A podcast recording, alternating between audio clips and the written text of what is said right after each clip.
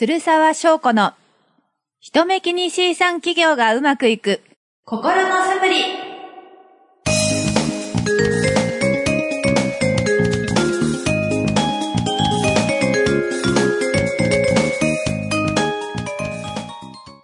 皆さんこんにちは。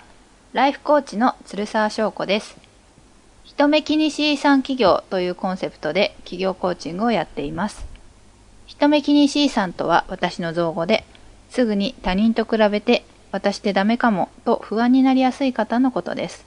この番組を聞いて、そんな人目気に C さんが、私は私なりでいいんだと安心してもらえる、毎週一粒心のサプリとなることを目指しています。えー、そしてこちらが、えー、朗読家ナレーターのちーこさんです。こんにちは、ちーこです。えー、年の瀬ではございますが、えー、私の好きなアルコールは、フォーナインです。フォーナイン、はい、フォーナインご存知？ショコ。あ、知らないです。もう、飲んで 絶対ショコ好きやから。何ですか、フォーナイン。フォーナイン、あのね、サッポロさんが出した、あの、なんかもう、びっくり、驚き、みたいな感じのチューハイです。びっくり、驚き、みたいな。いや、ほんまにほんまに、一回飲んだらびっくりする。あのね、あのね、甘いタイプじゃないの、今流行りの。あの、うんうんうん、で、かといって、すでにあるあの苦い喉に引っかかるチューハイでもなく、こう、まるで水であるかのごとく。水じゃないです。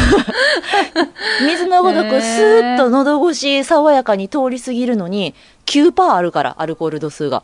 高いな。まあ、あの、全然水じゃない。気づいた時には完全にベロンベロンになっているというね。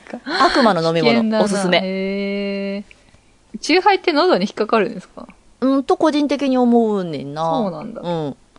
あんまり飲まないんですよね、チューハイ。あ、そうなん？ショコの好きなお酒は？私、もう完全にビール派なんで。あ、そうやな。なんかビールがあればっていう感じなんですけど。うん。あ、でもなんか何でも飲みますね、大体。うん、そ、そんなイメージやわ。日本酒でも焼酎でも。チューハイはね、飲まないかな。うん,、そうね。焼酎とかは飲むけど。うん。そうよね。ねお店でカランコロンしてるイメージやわ、ショコは。お店、そんなにお店行ってないよ。あれ？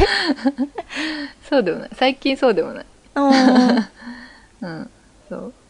ね、一回一緒にバー行ったことあるよね。あるよね。なんかショコが難しそうな、何、お酒、カクテルみたいなの頼んでた。そうだっけ？うん。そう、その時ね、カクテルに結構ハマってたえー、最近は全然飲んでないんですだいぶ昔やな。また行こうよ。そうそうそう。ね、うんうん。行きましょう。うん。結構苦いやつ好きですね。ほーん。はい。すいません。じゃあ、えっ、ー、と、本、早速ですね、本編に参りましょう。はーい。はい。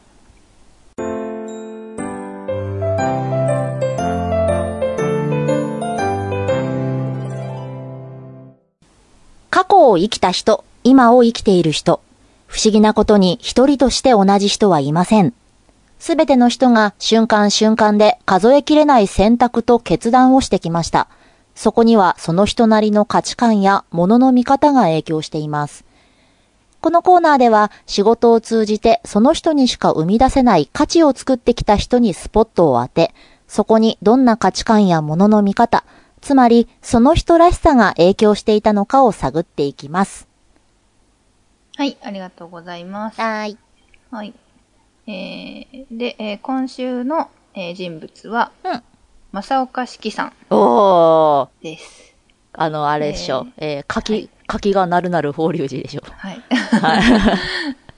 えっと、まあ、歌人、俳人の正岡式さんですけれども、うん、えー、日本の近代文学に、えー、大きな影響を残した人物です。うん、はい。はい。で、えっ、ー、と、そうですね、早速、うん、えっと、正岡式さんの、えっと、強み、うん、とか何だったかっていう話をしたいなと思いますけれども、はい、そう、あの、なんだろう、イメージとして私もなかったんですけど、うん、なんか、正岡式さんは実は明るい人だったっていうのが分かりました。明るい人。あ、そう、なんかすごく社交的で明るい人だったっていう、私は結構意外だったんですけど。なんか、正岡式っていう名前からはなんとなく裏寂しい感じがするよね。そうそう。なんか、うんうん。そうそうそう。病気してたっていうのは知ってて、うん。まあ、結構それで、こうなんだろう。ちょっと寂しい余生を送った人みたいなイメージがあったんだけど、うん。ううん、すごく人に好かれている人物だった。ということで、えっと、うん正岡子規さんの強みは、えうんポジティブ、それから社交性だだったんじゃないかっていうのをちょっと話していきたいなと思います。はい。はい。ポジティブと社交性っていうのは実は、あの、強みとして一緒に持ってる人が多いパタターン。だったりしうます。ん。まあ、なんかわかる気がする。うんうん、そうそうそう。あのーちょっとマニアックな話で言うと、あの、社交性っていうのが、うん。まあ、えっと、その強みとか、まあ、英語表記で、うーって、WOO で、うーってうーよ呼ばれてて、そうそうそう、うー。っていうのねなんでポ、ポジティブうーっていう組み合わせ？ポジティブ、うー。もう、めっちゃ元気やん。それだけで。そう。大体ポジティブうーの人はね、めっちゃ元気で、うん。なんか、ファーって、なんか、ファーってなってる人が多いんだけど。あーってなってるの？そうそうそう。あ実は私もそうなんですけど。なるほど。ショコは、ポジティブ、うーなんや。そう、ポジティブうーなんですよ。はい。はい、ええな自己紹介で使えんな、それ。私、ポジティブうーなんですっつったら絶対面白いやん一。部しか、それね、知ってる人しかわかんないけど、まあそうそうそう。なんで、まあそういう、なんだろう。まあいろんなことを、が苦労とかあっても、それを前向きに考えたりえーして、まあ人と温かい関係を築いていく人が多いっていうイメージなんですけど、ど。えっとですね、そう。正岡式の社交性がわかるうエピソード。まあ、えっと、正岡式さんはですね、えっと、うん23歳の時に、えっと、肺結核うんって。いう、まあ、当時、不治の病と言われてた、えー病気にかかってしまって、うんうんまあ、自分の命があんまり長くないよっていうことが分かってきます。うん。でもまあそれまでもあのすごくなんだろう活発な人だったみたいで、うん。あの大好きなのが野球だったみたいですね。おー、アクティブやん。そうアクティブなんか当時その野球がまだ明治時代まだ来たばっかり、その外国からうん。の時にもうその野球をすごく愛していてへー。そうなんかそう自分は登るっていう名前だったんですけど、うん。あの、の、野球での、野球の矢でのでしょ？うんうんで。球の球でボールでしょ？あのボールみたいな 言ってるぐらい、すごい、あの野球が大好きだったみたいえ、そういうしょうもないジョークが好きなそうそうそうちょっと、感じだったの？なんかこう、明るい感じしてくるでしょなんかそのうん。ちょっとそういうのが好きだったりとか。はうんあの、上野公園、今の上野公園に、うん今野球場が、あの、ちょっとあるんですけど、あるね。うんそううん。そうそうそう。そこにも正岡式の名前が入った野球場が今もあったりしますね。あ、そんなに好きなん？そうそう。だから野球といえば正岡式みたいな、まあそれぐらい代名詞になるぐらい大好きだったみたいで。正岡式記念球場っていうのが、うんうん。今も上野公園にあるんですけど。ね。うん。うんうんうん。そうです。で、えっと、まあその、病にかかってからも、あの、人との交流だったりとか、うんその前向きさっていうのは失わなくって、うん。その、例えば、まあ、すごい活動的っていうのも言えるんですけど、その、えっと、新聞記者だったんですけど、新聞記者として日清戦争にも従軍していたりとか、と、あの、俳句とか短歌の、あの、しを読み合う集会みたいなのをすごく頻繁に開催していたって言われていて。まあなんだろう、人との交流っていうのをすごい大事にしてたんじゃないかなって思うんですけど。病気になったからといって引っ込まずに、そういうのをガンガン続ける人やったよね。そうですね。うん。で、まあ友達のことをすごい尊敬する人で、うん。うんうん。あの、よく有名なのは夏目漱石とすごく仲が良かったみたいで。うん。うん。まあお互いに、あの、尊敬し合ってる、あの、刺激し合ってる仲だったみたいですね。ううんうんん。うんで、えっと、そうですね、その前向きさっていうのがわかるエピソードがあって、うん。その、当時、えっと、その肺結核って、まあ、血を吐く、吐いてしまう、まあ、病気なんですけど、そうやね。うんうん。で、その血を吐く様子っていうのが、当うん時そのホトトギスの泣き方に重ねられて、そのホトトギスっていうのが、肺病のこう代名詞みたいになってたみたいなんですね。ほー。で、うん、と、肺結核を例えてホトトギスっていうみたいな感じ？そうそうそうそう。っへー。て言われてたのを、うん。まあ、その、あえて、うん 自分の式っていう、えっと、式っていうのが、ホトトギスって意味らしくて、はん。そう。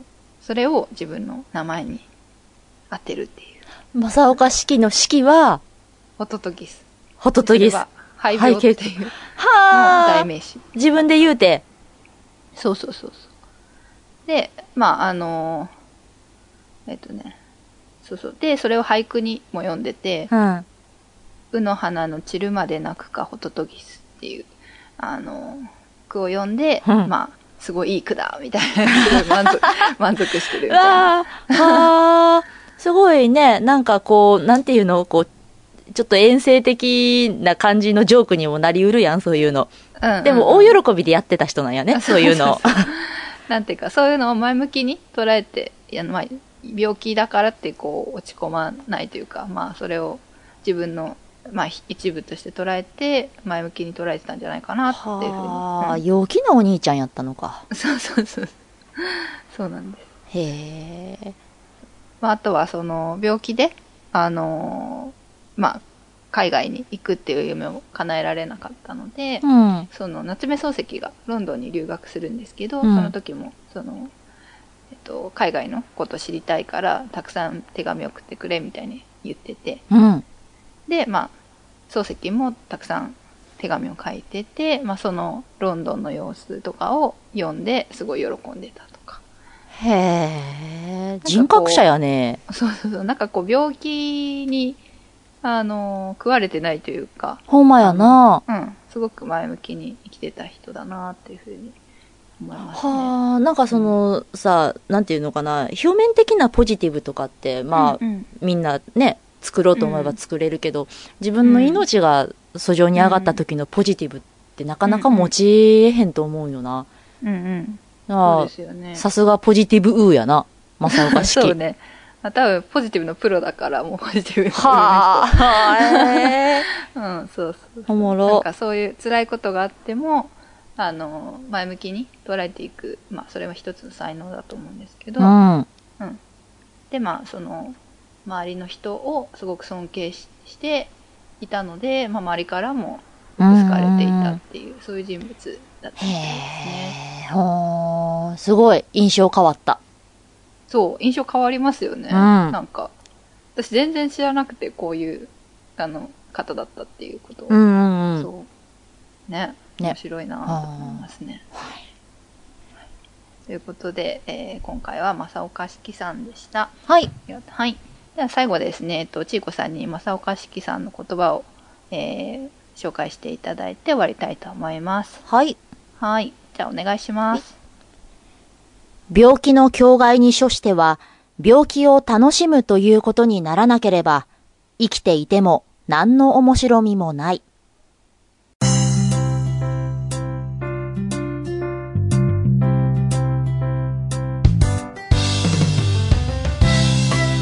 はい。ありがとうございます。これつまりあれ、病気になったんやから、どうせやったら楽しもうぜ的な話？そうですね。病気を楽しむっていうことにならなければへえ。